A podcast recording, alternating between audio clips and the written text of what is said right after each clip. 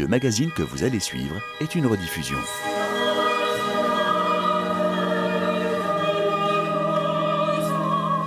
Religion du monde. Véronique Guémard.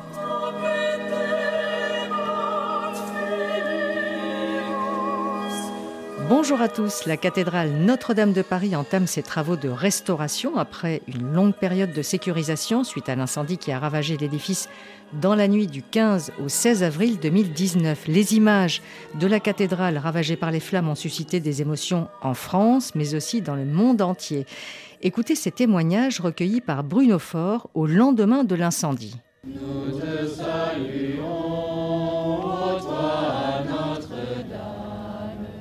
Marie Vierge Sainte, que drape le soleil.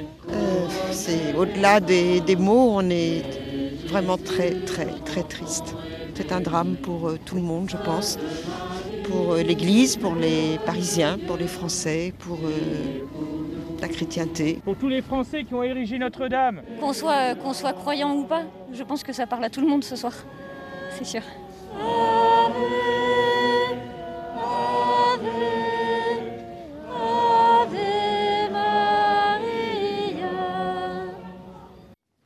Nous accueillons en studio Jonathan Truyet. Bonjour. Bonjour. Vous êtes directeur adjoint des opérations de l'établissement public chargé de la conservation et de la restauration de Notre-Dame, de la cathédrale, donc Notre-Dame de Paris.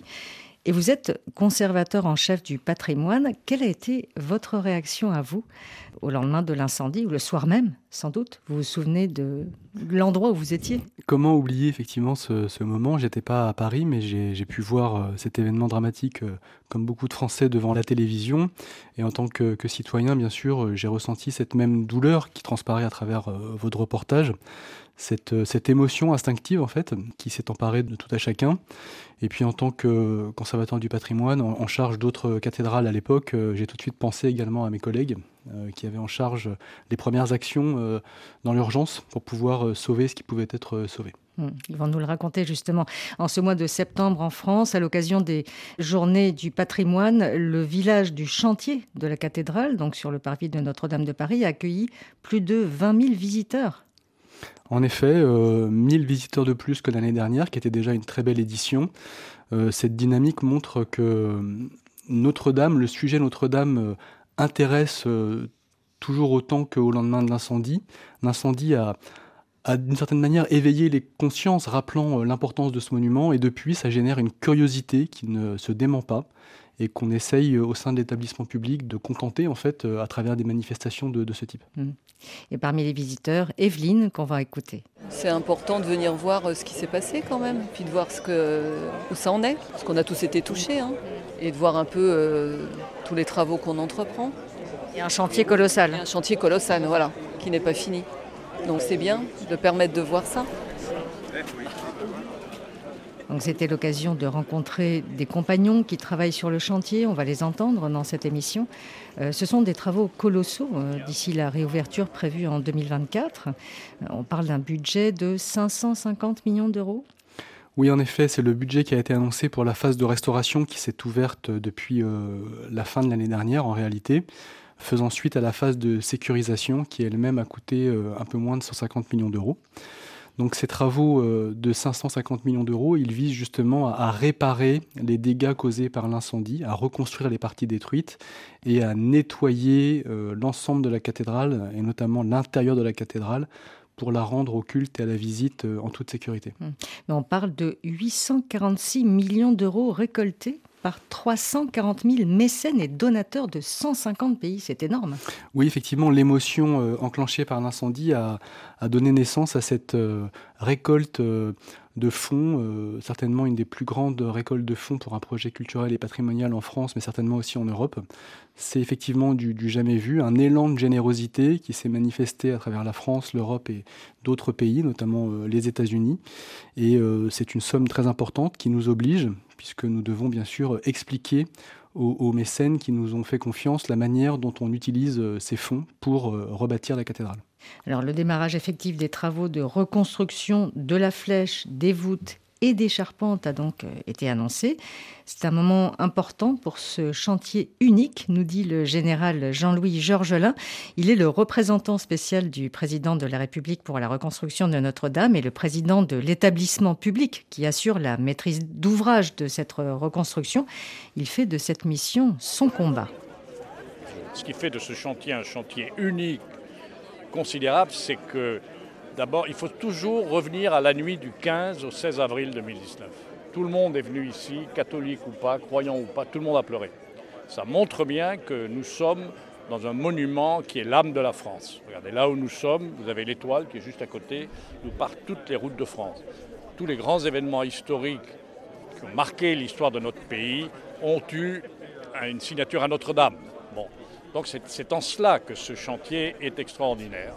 Voilà. Et ça va nous donner l'opportunité et l'occasion, au-delà de la reconstruction des choses qui ont été détruites, notamment l'effondrement de la flèche dans le transept, ça va donner l'opportunité de rendre à cette cathédrale la splendeur qu'elle avait perdue. La France est un pays qui a 48 000 monuments historiques, je crois que c'est le chiffre exact. Euh, donc nous avons une tradition, une transmission des métiers d'art, ce qui est vrai, et c'est aussi un des objectifs de ce village euh, de la cathédrale, c'est que on a boosté, si je puis dire, euh, on a mis un focus sur tous ces métiers. Et c'est vrai que chaque fois qu'il y a des, reportages, eh bien, les entreprises nous disent on a des jeunes qui viennent frapper. Je voudrais être euh, tailleur de pierre, charpentier, dinandier, facteur d'or, vitrailler. Parce qu'on redécouvre, parce que tout le monde raconte ce que nous faisons on redécouvre cette richesse. Le gros chantier, ça va être aussi la flèche et euh, donc l'échafaudage de la flèche. C'est le choix euh, critique. C'est-à-dire que tant que nous n'aurons pas reconstruit la flèche et fermé la voûte du transept, bah, nous ne pourrons pas rendre la cathédrale culte. Donc c'est mon obsession à chaque heure du jour et de la nuit que cet échafaudage monte. Et je peux vous dire qu'avec Philippe Villeneuve, nous y veillons. Voilà. Jonathan Treuillet, un chantier donc monumental, hein, c'est ce que dit euh, le général Jean-Louis Georgelin, euh, est lancé pour euh, reconstruire Notre-Dame de Paris à l'identique, entre guillemets, hein, notamment pour la flèche de Viollet-le-Duc qui s'est brisée dans l'incendie. Vous travaillez sur des chantiers de restauration très divers. On se souvient aussi de d'autres destructions qui ont eu lieu dans l'histoire de la France, notamment des cathédrales qui ont été ravagées, comme celle de Reims au cours de la Première euh, et puis de la Deuxième Guerre mondiale. Euh, donc, pour Notre-Dame de Paris, finalement, quel est le défi principal?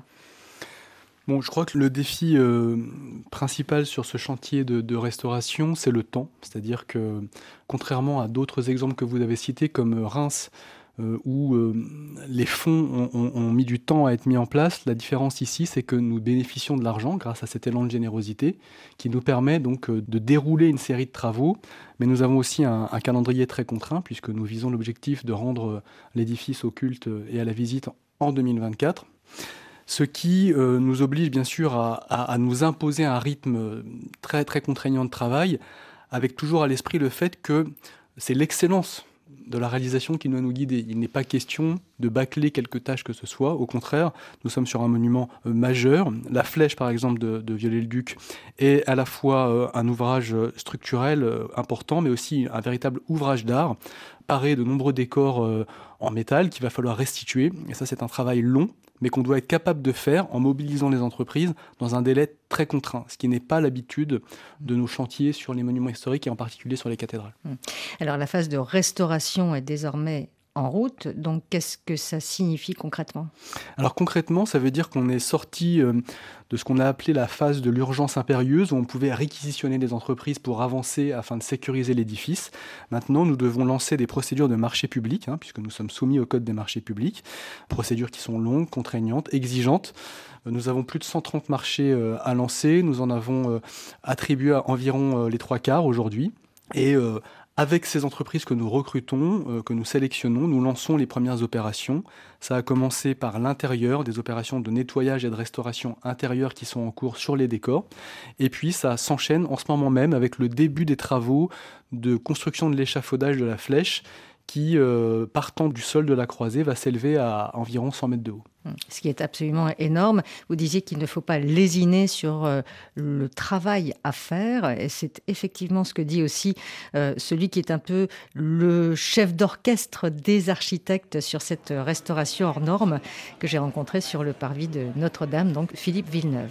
Philippe Villeneuve, architecte en chef des monuments historiques, en charge de la reconstruction de Notre-Dame de Paris. Que représente ce défi incroyable de devoir reconstruire d'essayer de reconstruire Notre-Dame à l'identique? Alors, est-ce que c'est un défi? J'en suis pas certain, parce qu'en réalité, ce qui est presque rassurant, c'est que ce qu'on fait, on, on, ne fait jamais que refaire ce qui a été fait. Contrairement à ce que le général dit, euh, ce ne sera pas la flèche de Philippe Villeneuve qui va se dresser là-haut, c'est la flèche de Viollet-le-Duc, modestement reconstruite par, euh, par moi mais, euh, et mes équipes bien sûr, mais je n'ai pas le génie de Viollet-le-Duc, donc ça suffit ça, cette histoire-là. Mais le défi, c'est justement de rentrer dans le cerveau de Viollet-le-Duc pour la partie de la charpente, mais c'est aussi de retrouver l'essence du monument, la beauté vraiment euh, intime du monument. Et tous les travaux qu'on fait là, de nettoyage, de restauration des parements, euh, contribuent à la fois à notre connaissance parce qu'on découvre le monument auprès, euh, l'épaisseur des joints, l'épaisseur des voûtes, la taille de la pierre, et on est vraiment dessus, la beauté d'un chapiteau qui est planté à 12 mètres du sol que personne ne verra plus. On redécouvre vraiment tout ça et avec les entreprises, on magnifie ce monument mais en restant dans des gestes absolument traditionnels. Donc euh, le seul défi, j'ai envie de dire, c'est le délai mais qui n'est pas aussi euh, délirant que ça. Il est certes très tendu mais quelque part, j'ai envie de dire, euh, c'est un bien qu'on ait cette espèce d'objectif euh, très tendu parce que on va à l'essentiel et euh, surtout, euh, ça nous laisse malgré tout le temps de faire les choses, d'étudier les choses et de travailler correctement. C'est simplement une question d'organisation et de planification et d'anticipation. Donc on a travaillé vraiment dans ce sens-là pour tenir dans les délais. Et donc euh, vraiment, le travail qui est fait est d'une rigueur scientifique, technique, qui convient évidemment à Notre-Dame de Paris. Alors, les corps de métier sont multiples. C'est assez impressionnant de voir la quantité de corps de métier qui est sollicité pour la reconstruction de Notre-Dame de Paris. Par quoi on commence? Bah déjà, on commence à faire le bilan de la catastrophe. Et j'ai commencé à le faire le 16 avril au matin, lorsque les pompiers sont venus me chercher pour euh, évaluer l'état du monument. Est-ce qu'on pouvait rentrer ou est-ce qu'on ne pouvait pas aller? Qu'est-ce qui était urgent? Donc j'ai commencé à faire ce, diagnostic immédiat et commencer à donner des, indications aux entreprises qui étaient là pour mettre immédiatement en priorité, euh, en sécurité, telle, telle, telle partie. Ensuite, lancer d'autres choses pour programmer la, la, protection des voûtes. Ça a été fait dans la semaine. Euh, pour fréter des piliers dont j'étais pas certain qu'ils allaient tenir. Donc il y a eu toute cette espèce d'anticipation et de mise en œuvre très rapide, ça a pris très très peu de temps, et ensuite d'envisager l'avenir. C'est-à-dire que tous les dispositifs qu'on a mis pour la sécurisation ne nous gênent absolument pas, bien au contraire, puisqu'ils anticipaient les travaux que j'envisageais déjà. Donc euh, le souci du, du délai, euh, il a commencé le 16 avril. Un, parce qu'il fallait rapidement sécuriser le monument, puis ensuite il fallait qu'on passe rapidement à la phase étude et à la phase choix du parti de restauration, et ensuite à la phase exécution. Donc là, on est dans la phase exécution. Donc euh, c'est très enthousiasmant parce qu'on voit enfin la cathédrale par certains aspects. On devine la merveille que ce sera à l'ouverture. Voilà, donc Philippe Villeneuve qui faisait euh, référence à cette euh, future merveille à nouveau redécouverte par les visiteurs et par tous ceux qui vont pouvoir profiter à nouveau de Notre-Dame de Paris. Alors nous allons entendre euh, certains de ces artisans qui travaillent sur le chantier, euh, Jonathan Truyet. Mais tout d'abord, je souhaiterais qu'on revienne un petit peu au Moyen Âge. Et justement, pour comprendre euh, ce que représentaient les, les cathédrales à l'époque, on parle de l'âge d'or des cathédrales, mais qu'est-ce que ces constructions symbolisaient à l'époque? Alors, les cathédrales euh, symbolisent notamment dans leur... Euh, sens architectural gothique un, changement d'époque en réalité, puisque c'est le moment euh, de l'affirmation euh, du pouvoir des, évêques, euh, du pouvoir des villes aussi qui s'enrichissent, euh, face au pouvoir euh, des abbayes. Avant le XIe siècle, euh, les bâtiments religieux les plus importants qui étaient construits en, Europe étaient euh, plutôt des abbayes, qu'on pense à, Cîteaux, à, Clairvaux également. Euh, et au XIe siècle et surtout au XIIe et XIIIe siècle, on voit une rupture, c'est l'affirmation du pouvoir des évêques dans les villes qui vont édifier des, des, monuments pour le culte, euh, qu'on appelle cathédrales, hein, puisque c'est euh, le lieu donc, euh, où exerce l'évêque, afin de magnifier finalement leur pouvoir. Et il y a une sorte d'émulation à ce moment-là entre plusieurs évêchés. Ça a été le cas par exemple à, à Paris, qui dépendait à l'époque de l'évêché de Sens, et qui, à travers la construction de Notre-Dame à la place d'un autre édifice, a voulu affirmer sa puissance, son importance à cette époque, c'est-à-dire à la fin du XIIe siècle. Donc la puissance s'affirme par la hauteur et l'immensité euh, de ces cathédrales. Oui, absolument. Et c'est vrai qu'on a du mal aujourd'hui, en regardant Notre-Dame, à la remettre dans son contexte, puisqu'on connaît d'autres édifices, d'autres cathédrales plus grandes, plus imposantes. Mais au moment de sa construction, donc à partir des années 1160, c'est un monument complètement hors norme. Euh, d'abord par la hauteur des voûtes, hein, on atteint 30 mètres, ce qui est bien plus important que les édifices précédents. Et puis, par son caractère massif aussi, ces tours qui, marquent, qui les esprits, ces deux tours occidentales donc achevées euh, dans la première moitié du XIIIe siècle, euh, en imposent alors énormément euh, sur la cité en fait, hein, qui est une cité médiévale. Et ça a véritablement été une rupture dans l'architecture gothique et dans les premiers pas du gothique, grâce à des innovations techniques qu'on redécouvre d'ailleurs aujourd'hui en observant de près le monument et en les comprenant mieux finalement. Alors cette cathédrale a été construite sur une période très très longue, euh, pratiquement 200 ans, même plus, puisque la première pierre a été posée en 1163 et on dit qu'elle aurait été achevée aux environs de 1345. Donc c'est énorme. Donc ça veut dire qu'il y a eu des adaptations, des rajouts, des... Euh, est-ce qu'il y avait un plan déjà d'origine? Alors, Effectivement, le, chantier de Notre-Dame a été relativement long, mais moins long que d'autres édifices, pour une raison simple, c'est que finalement le clergé de l'époque euh, disposait manifestement de, fonds euh, suffisants pour mener son projet de manière assez, régulière. Donc il y a une première phase de construction qui, effectivement s'étale des années 1160 aux années 1240, où là on a une première stabilisation du monument, euh, selon un plan conçu d'ensemble. Et puis tout de suite après, effectivement, toujours pour ces raisons de de concurrence et d'émulation, une volonté de faire mieux. Par exemple, ces façades qui ont été élevées avec ces roses de 13 mètres de diamètre à l'époque sont une réponse en fait au pouvoir royal d'une certaine manière. Et euh, cette émulation fait, progresser la cathédrale qui par ailleurs euh, sera à cette époque également dotée d'une première flèche. Alors c'est un chantier colossal à l'époque parce qu'on imagine il n'y avait pas les moyens de levage euh, actuels. Et dans le très beau livre Notre-Dame de Paris, la science à l'œuvre, qui est publié récemment aux éditions du Cherche Midi avec le CNRS et le ministère de la Culture, on comprend qu'avec l'incendie de Notre-Dame, les scientifiques ont accès donc, vous le disiez, hein, à des parties jusque-là inaccessibles, euh, qui permettent donc de recueillir de nombreuses informations, euh, par exemple alors, vous avez raison de citer cet ouvrage qui fait un peu la synthèse des premiers travaux des scientifiques sur Notre-Dame, ouvrage qui a d'ailleurs été euh, réalisé en, partenariat avec l'établissement public. Et euh, cet ouvrage, il, montre que euh, ce drame qui a été l'incendie a aussi été, d'une certaine manière, une opportunité d'aller voir des éléments de la cathédrale qu'on ne pouvait pas voir auparavant. Mmh comme une sorte d'écorché, si vous voulez, euh, euh, mis à disposition euh, des chercheurs qui profitent aujourd'hui des échafaudages, des moyens logistiques que l'établissement public met à leur disposition pour pouvoir étudier les matériaux, les modes de construction. C'est ainsi qu'on a compris, par exemple, que les voûtes du chœur, la partie la plus ancienne, étaient euh, conçues de manière assez différente des voûtes de la nef. Donc on voit qu'on est face à un monument qui expérimente en permanence, hein, décennie après décennie. On améliore les solutions techniques et ça on le comprend, par exemple, à travers cette analyse euh, réalisée par les scientifiques aujourd'hui.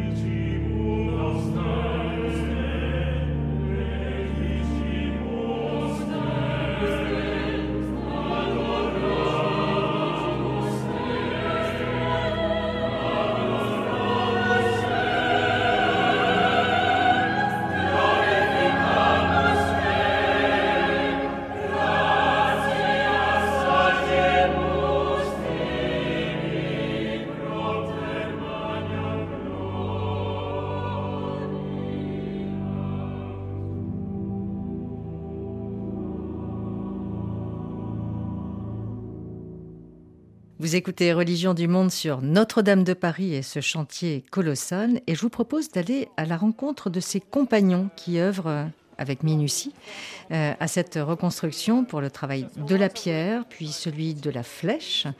C'est un travail d'observation et de grande précision. Donc, je suis Arnaud euh, Morancet, je suis tailleur de pierre et chef de chantier euh, sur Notre-Dame actuellement. Notre partie du chantier, c'est la croisée des transepts. Et avec euh, l'élément principal, c'est la voûte de la croisée qui s'est effondrée suite à l'incendie. Et donc euh, on va rebâtir euh, les appuis de charpente, les arcs diagonaux et les voûtins qui remplissent la voûte en pierre. Nous, on est les premiers intervenants pour la reconstruction de la flèche et des transepts. Et là, surtout, nos contraintes, c'est qu'on est vraiment les départs d'appuis de, de charpente et donc, vous intervenez euh, aussi euh, physiquement sur la pierre euh, quand vous êtes sur le chantier pour l'adapter, pour que tout soit au millimètre. Par exemple, montrez-moi ce que vous faites. Vous avez un atelier de démonstration. Là, on a une pierre carrée pour faire une démonstration. C'est une taille où on suit un trait, on, réalise une, ébauche de taille pour réaliser une surface qui va nous servir de On a plané une surface, en, voilà, en gros. Coup d'outil bien voilà, euh, spécifique euh, au tailleur de pierre. Précis. Hein Est-ce que vous pensez que euh, ceux qui ont bâti la cathédrale de Notre-Dame avaient les mêmes gestes que vous? Nous, les, outils en taille de pierre ont, pas, ont évolué, mais les outils de base on reste les mêmes. Le, ciseau, la massette, le taillant, des outils qui ont été utilisés, qu'on utilise toujours en fait. Ça, c'est une des particularités aussi de notre métier. Le point sur lequel on pourra comparer notre travail avec euh, celui euh, qui était fait à l'origine, c'est ce qu'on appelle les aspects de taille. C'est la finition. Sur ce chantier de Notre-Dame et sur les chantiers en monument historique, on est amené à respecter les aspects de taille d'origine. Et on recrée des outils euh, pour obtenir le même résultat. La, fin du chantier sera forcément très émouvante pour tout le monde. Bonjour, je m'appelle Laurent Biette. Je suis charpentier chez Lebras Frères. L'entreprise Lebras Frères fait partie du groupement le bras frère, Cruard, Asselin et Métier du Bois. Et nous participons à la reconstruction de la flèche de Notre-Dame de Paris. La flèche euh, donc, qui s'était écroulée, euh, c'est vrai que ça avait été un moment d'émotion particulièrement fort lors de l'incendie de la cathédrale euh, Notre-Dame de Paris. reconstruire une flèche à l'identique, quel défi ça pose, puisque cette flèche était très haute. Vous allez me raconter donc en quoi consiste ce chantier?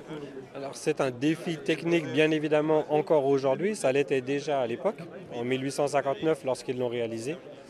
Aujourd'hui notre tâche est un peu plus facilitée grâce à l'informatique, puisqu'on utilise aussi les techniques modernes en avant-projet pour toutes nos études. Mais nous nous inscrivons vraiment dans une tradition. Nous allons respecter euh, les assemblages, les pièces de bois, leurs sections, leur agencement dans la charpente, exactement à l'identique. Donc c'est encore aujourd'hui quand même un défi technique aussi pour nous. Qu'est-ce que ça représente en, termes de, hauteur, de, matériaux euh? Aujourd'hui, euh, on va travailler comme à l'identique, comme à l'origine, sur une charpente en chêne.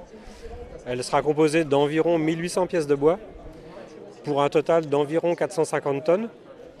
Et euh, effectivement, notre tâche est quand même facilitée aujourd'hui par les moyens de levage. Nous avons une grue sur le site de levage mais en plus dans nos ateliers lors de la préparation de la charpente, puisque bien évidemment elle va être tracée au sol, taillée dans un atelier, préassemblée dans un atelier, puis redémontée pour être envoyée sur le site.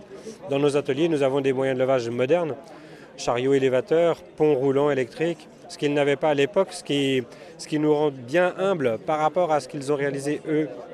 Qu'est-ce qui vous marque dans cet euh, espace que vous allez devoir reconstruire? Qui est le plus important pour nous aujourd'hui, c'est de réussir à nous remettre à l'échelle du bâtiment. Voilà 25 ans que je fais de la charpente, que je restaure des monuments historiques. Je n'ai moi-même jamais rencontré un bâtiment aussi vaste, aussi grand.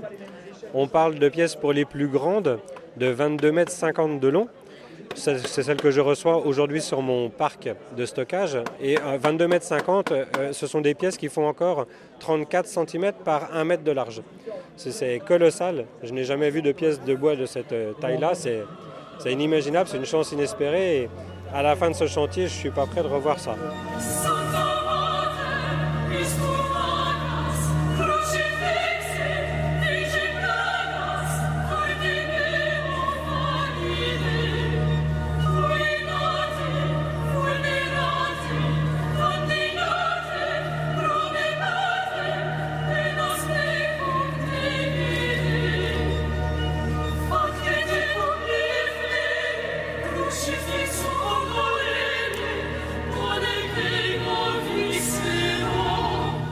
Ce travail des compagnons attire les jeunes générations, comme le faisait remarquer le général Jean-Louis Georgelin au début d'émission, à l'image de Magali et Jade, qui se sont spécialisées, elles, dans le travail du vitrail. Euh, bah, c'est le chantier du siècle. Ce qui avait été relayé le, jour où elle, a brûlé, c'est qu'il euh, y avait des compagnons en charpente qui avaient fini une reproduction au 1 20 de la flèche la veille que le feu commence. Donc du coup, en fait, tout ce qui est charpente, on a, la cathédrale entière, on l'a au millimètre près, répertorié, cartographié et tout. Donc, et là, bah, du coup, on découvre tout, on, euh, se renseigne sur le, bah, comment ça avance, etc. Donc, c'est génial. il fallait que je sois là. C'est des gens exceptionnels, tous ceux qui travaillent ici, euh, c'est voilà, ils font un travail de dingue. Il faut les encourager parce que nous-mêmes, ça nous motive à nous dire que peut-être qu'un jour, moi aussi, je pourrais faire ça, peut-être que je pourrais participer à ça. Puis il n'y a pas que Notre-Dame, il y a tous les monuments de France en général. Euh, de se dire qu'on a pu participer à leur conservation ou même à leur construction pour certains, c'est quelque chose de fort parce qu'on se dit waouh, j'ai eu la capacité de faire ça quoi quand même et ça va rester. C'est fabuleux de pouvoir voir ça et d'y participer quoi. Alors on vient d'entendre euh, les étudiantes spécialisées en vitraux, des vitraux justement. Vous parliez de la rosace de 13 mètres euh, de diamètre, Jonathan Treuillet.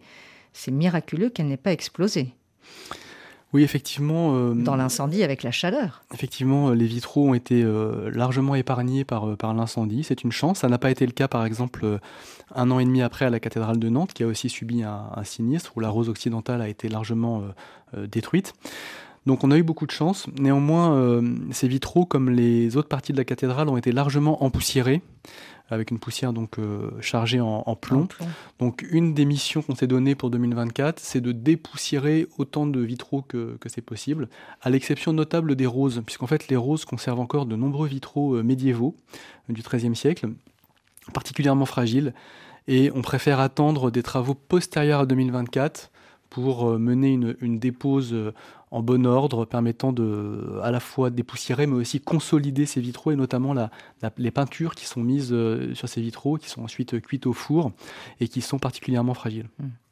Alors bien entendu, Notre-Dame de Paris est au cœur des visites de tous les touristes du monde entier euh, qui sont eux aussi attentifs à ce travail qui va redonner à la cathédrale sa splendeur.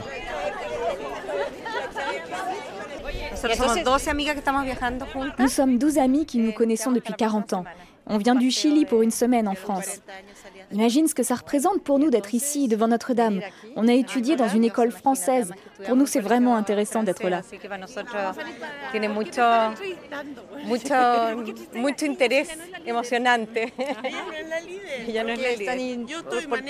Moi, je suis made in Paris.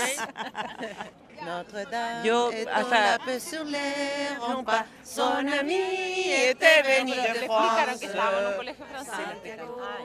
Sí, colegio del mar, sous vos droits montre champ d'espérance, sacre cœur de Dieu On avait pleuré lors de l'incendie. On se demandait comment ils allaient la reconstruire. J'ai vu la quantité d'artisans, d'ingénieurs, d'architectes. C'est impressionnant de voir comment ils reprennent chaque recoin, chaque pièce pour revenir à ce qu'était la cathédrale. Jonathan Troyer, on l'a entendu, des centaines de métiers se côtoient. Euh, pour la restauration de Notre-Dame de Paris, ce n'est pas la première fois que la cathédrale subit des chantiers de restauration. Il y a eu des périodes de tension dans l'histoire, des dégradations euh, de structures dans, le temps aussi. Donc ce bâtiment est vivant et ces structures racontent toutes ces périodes mouvementées euh, de l'histoire.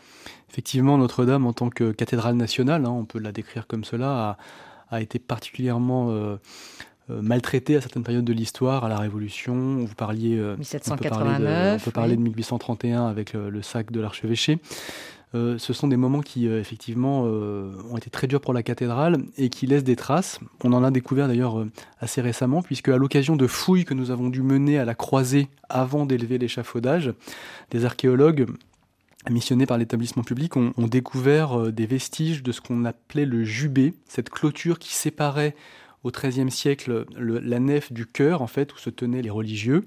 Cette clôture, en fait, a été détruite, elle est très mal connue, et des vestiges euh, extraordinaire, plus de 1000 vestiges de tailles très différentes, hein, certains de quelques centimètres, certains de plusieurs centaines de kilos, ont été découverts. Ce sont des éléments sculptés, euh, véritables chefs-d'œuvre de la sculpture figurative du XIIIe siècle, qui ont conservé en plus leur polychromie d'origine et qui sont en cours d'étude. Voilà un exemple assez euh, frappant, en tout cas moi qui m'a frappé, de ces traces de l'histoire qui réapparaissent, de cette trace aussi de la manière dont le monument a évolué, puisque ce jubé a été détruit euh, probablement au, début du XVIIIe siècle, mais enterré avec beaucoup de soin, puisqu'on parlait là d'éléments en fait qui avaient une dimension sacrée, enterré au sol, sous le sol de la croisée, et que nous retrouvons aujourd'hui euh, afin de les étudier et j'espère de pouvoir les valoriser euh, à, hauteur de leur euh, importance.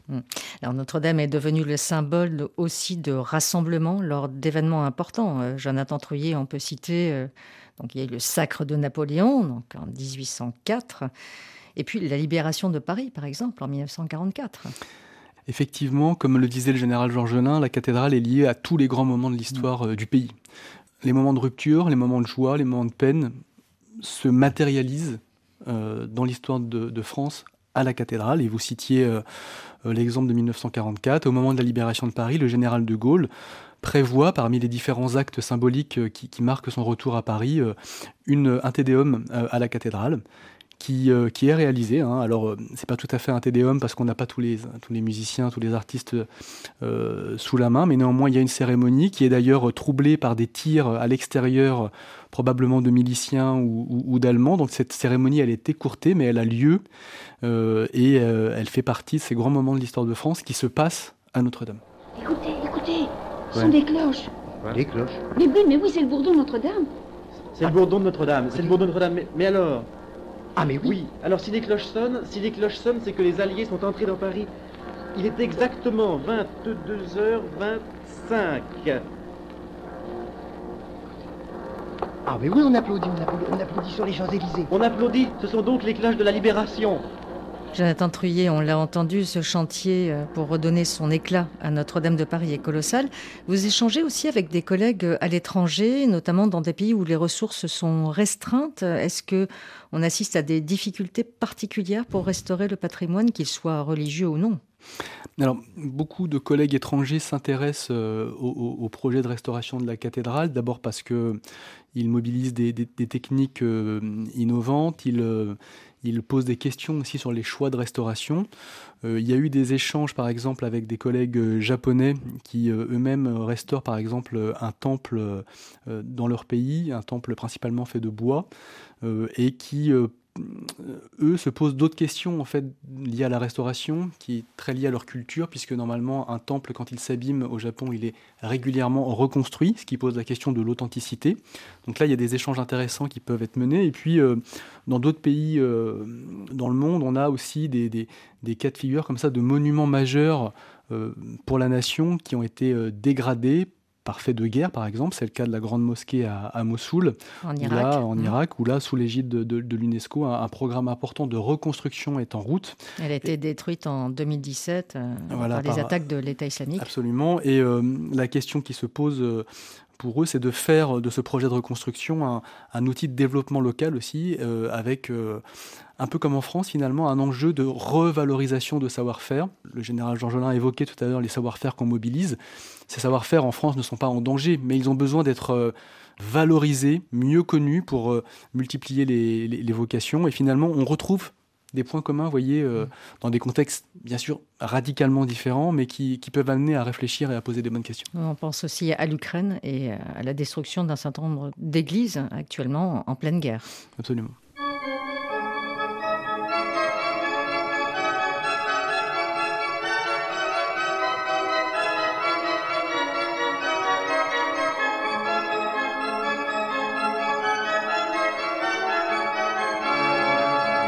Un aspect très important de la restauration de la cathédrale Notre-Dame de Paris qu'on n'a pas abordé, Jonathan Trouillet, c'est le son, l'acoustique donc. Et puis l'orgue, donc que représente-t-il pour vous cet orgue?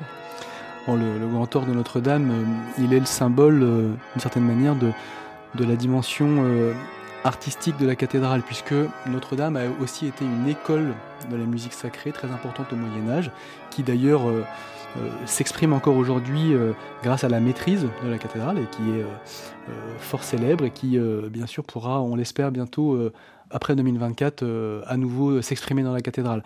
Donc, un des enjeux de la restauration, c'est de remettre en fonctionnement le grand orgue. Fort heureusement, il n'a pas été détruit par l'incendie, mais il a été lui aussi très fortement empoussiéré. Donc on a une vaste opération qu'on a commencé très tôt, parce qu'on sait que les opérations sur les orgues, c'est toujours très long. On l'a commencé dès 2020, avec des dépôts en urgence des 8000 tuyaux qui composent l'orgue, et puis un projet de restauration, puisqu'il a été quand même euh, arrosé, soumis aux, variations euh, euh, climatiques. Et notre objectif est de faire en sorte que cet orgue puisse à nouveau sonner lors de la réouverture au public euh, en 2024. Oui, c'est ce que nous raconte euh, un des facteurs d'orgue que j'ai pu rencontrer, donc, qui travaille sur cette restauration, l'Uruguayen Mario Danico Holzman.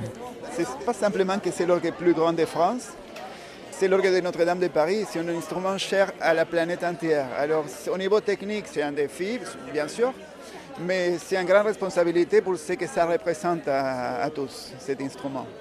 Donc nous sommes euh, devant le chantier de Notre-Dame. Décrivez-moi ce qu'il y a sur cette table. Alors on a, on a ici des, des tuyaux d'orgue de toutes les formes. parce qu'avec les différentes formes de tuyaux, on va imiter, on va voir les sons typiques de l'orgue, que c'est ce son qu'on tous connaît, les plénums de l'orgue. Mais après, on a des jeux d'imitation, ça a apparu à la Renaissance, surtout, c'est qu'on a commencé à imiter des autres instruments avec les tuyaux d'orgue. Par exemple, ça c'est un flûte à biberon, c'est une chose très française.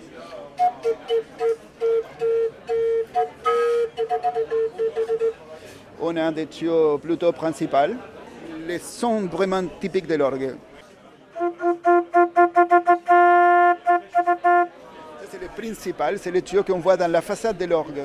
Il y a des tuyaux de bois qui sont un son plus, plus doux, plus...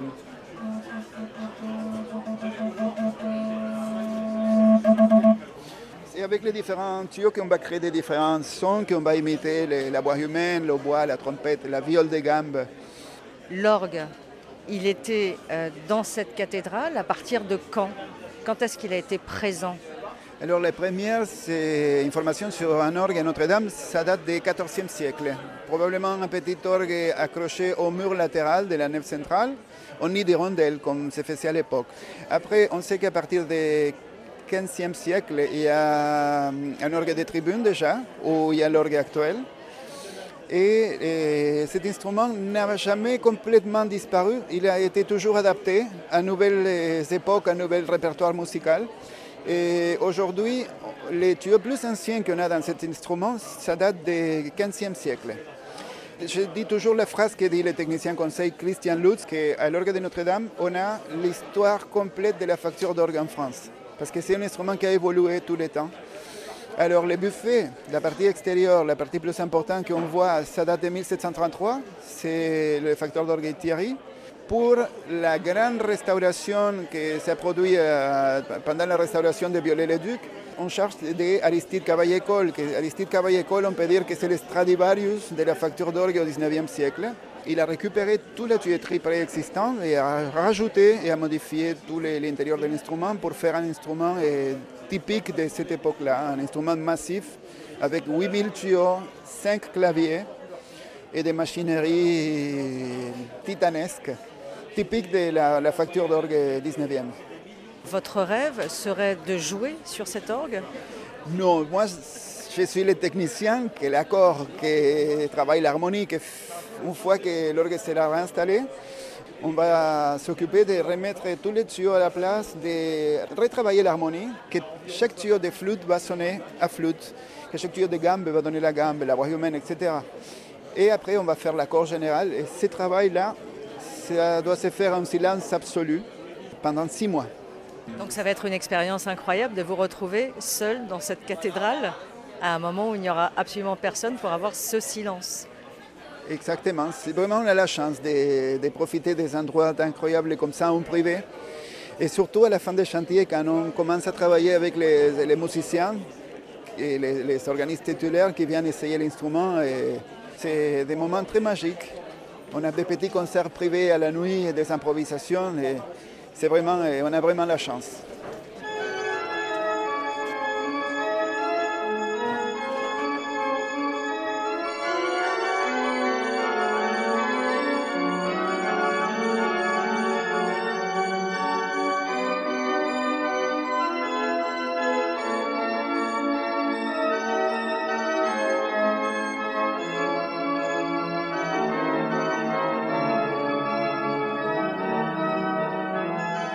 Jonathan Truyet, nous l'évoquions, la cathédrale de Notre-Dame n'est pas le premier ni le dernier chantier de restauration. Euh, qu'est-ce que celui-ci en particulier aura apporté? Alors je crois que, on en parlait d'ailleurs récemment avec d'autres collègues, ce qu'il aura apporté, c'est compte tenu de la contrainte de délai, il aura apporté la nécessité de trouver de nouvelles méthodes de travail. Vous savez, pour restaurer un monument historique, on a un travail collectif à mener, c'est pas un travail individuel. On a besoin de mettre en place euh, différentes compétences, des compétences techniques, des compétences scientifiques, des compétences aussi d'entreprise. Et c'est pas toujours simple de faire parler euh, et de faire en sorte que toutes ces compétences-là échangent et, prospèrent finalement vers le projet de restauration. C'est inédit, c'est Notre-Dame, et c'est, euh, je l'espère, euh, le gage de, meilleure collaboration euh, dans l'avenir pour d'autres projets de restauration sur d'autres monuments. Le général Georges Lin, qu'on a entendu en début d'émission, disait aussi qu'il était prévu, vous le disiez aussi, Jonathan Truyet, de rendre la cathédrale au culte en 2024. Et c'est aussi ce qu'attend monseigneur Olivier Ribado-Dumas. C'est le nouveau recteur archiprêtre de la cathédrale Notre-Dame de Paris. Je suis extrêmement frappé de voir à l'intérieur de la cathédrale aussi bien euh, des facteurs d'orgue euh, que des gens qui restaurent les statues, les sculptures, que de ceux aussi euh, qui s'occupent des échafaudages. Donc c'est un vrai fourmillement et un vrai fourmillement au service du patrimoine et au service aussi de, pour rendre la cathédrale au culte, ce qui est sa vocation. Alors Notre-Dame de Paris, qu'est-ce que ça représente pour vous? Alors, je suis prêtre du diocèse de Paris, donc pour moi Notre-Dame de Paris c'est d'abord l'église mère de mon diocèse. Et c'est là où j'ai été ordonné prêtre il y a 32 ans. Donc euh, personnellement et affectivement, il y a un lien très fort avec euh, cette cathédrale. Euh, j'ai promis obéissance à mon évêque dans cette cathédrale, je me suis prosterné par terre pour donner ma vie à Dieu dans cette cathédrale. Et donc ça reste des, un édifice qui est extrêmement fort. C'est le lieu où le diocèse de Paris, donc l'ensemble des catholiques de Paris, se réunit pour les grands moments. Il se réunit autour de son archevêque, il se réunit avec les prêtres, les fidèles, tous ceux qui veulent annoncer l'évangile au cœur de notre ville. Et donc euh, je pense que c'est euh, quelque chose de très important euh, de savoir que bientôt nous pourrons à nouveau nous réunir dans ce lieu pour célébrer le Christ, mort et ressuscité, pour rassembler l'ensemble des croyants et pour vivre l'évangile et à partir de la cathédrale annoncer l'évangile. Si c'est l'Église mère, c'est elle qui doit donner comme une impulsion dans l'annonce de l'évangile dans notre diocèse. C'est aussi je pense très important de se dire que la cathédrale n'appartient pas qu'aux catholiques. C'est une cathédrale qui fait partie de notre mémoire collective. À Notre-Dame de Paris, tant d'événements heureux et douloureux de notre histoire se sont passés qu'elle est vraiment euh, euh, aimée de tous. Et lors des grands événements, parfois tragiques, de notre histoire, c'est à la cathédrale que les gens ont voulu se réunir. C'est les cloches de la cathédrale qui ont sonné pour bien manifester qu'elle est un centre de la vie.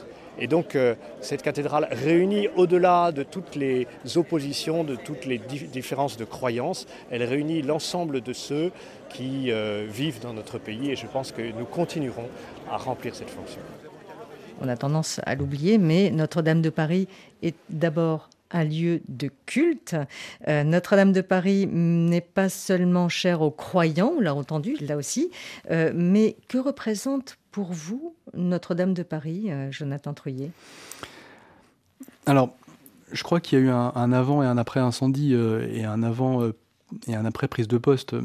finalement, en tant que citoyen, en tant que conservateur du patrimoine, je connaissais Notre-Dame, je connaissais son importance architecturale, je percevais peut-être pas son importance symbolique.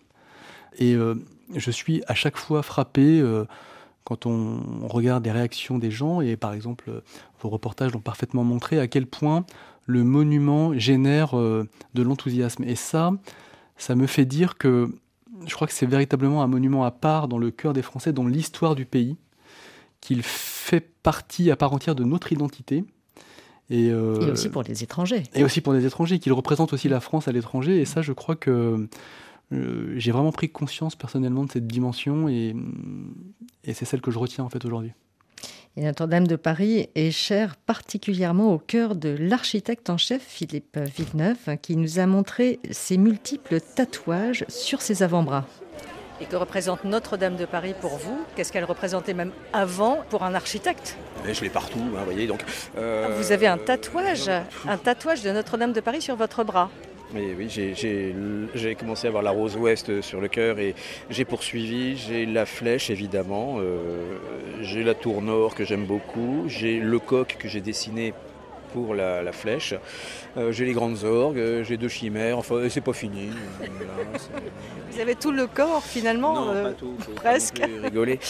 Non, mais c'est le, le, fait que j'ai des tatouages de Notre-Dame, malgré mon âge c'est juste un élément de plus parce que euh, Notre-Dame, euh, je l'ai dans le cœur, je l'ai dans les chairs, je l'ai dans les tripes. C'est ce monument qui m'a construit, qui m'a donné envie d'être architecte, qui m'a euh, qui m'a fait tomber amoureux fou, furieux de l'orgue et de Pierre Cochereau et de Vierne. Donc la musique, c'est très important dans ma vie et c'est à Notre-Dame que ça se passe. C'est à Notre-Dame que j'ai eu les, plus belles émotions musicales.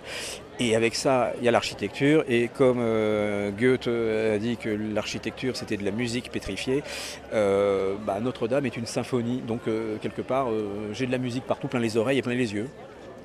On va attendre de l'écouter donc. Mais j'ai une grande impatience d'entendre claquer les grandes orgues sous les voûtes restaurées de ma, belle cathédrale. Ça sera euh, la voix de Notre-Dame qui reparlera enfin.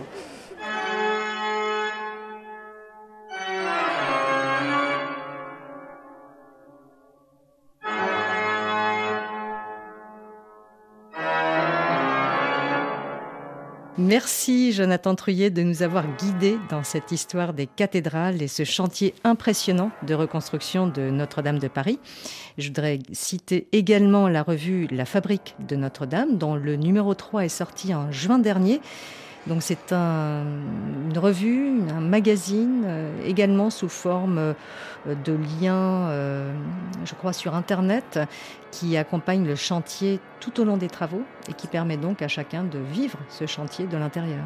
C'est ça exactement, il est réalisé en partenariat avec Connaissance des Arts et LVMH et il nous permet en fait deux fois par an de faire un point d'avancement des différentes étapes de la restauration et de valoriser aussi les métiers qui y concourent puisque ça fait partie des missions qui ont été confiées par la loi Notre-Dame à l'établissement public, parler du chantier, parler des métiers, susciter des vocations et on est en plein dans notre mission, euh, y compris euh, aujourd'hui.